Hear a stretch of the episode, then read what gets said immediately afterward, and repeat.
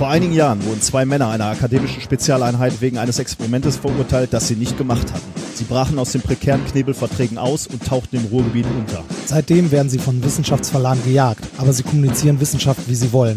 Sie wollen nicht so ganz ernst genommen werden, aber ihre Gegner müssen sie ernst nehmen. Also wenn Sie einmal eine Studie nicht verstehen und nicht mehr weiter wissen, suchen Sie doch das M-Team.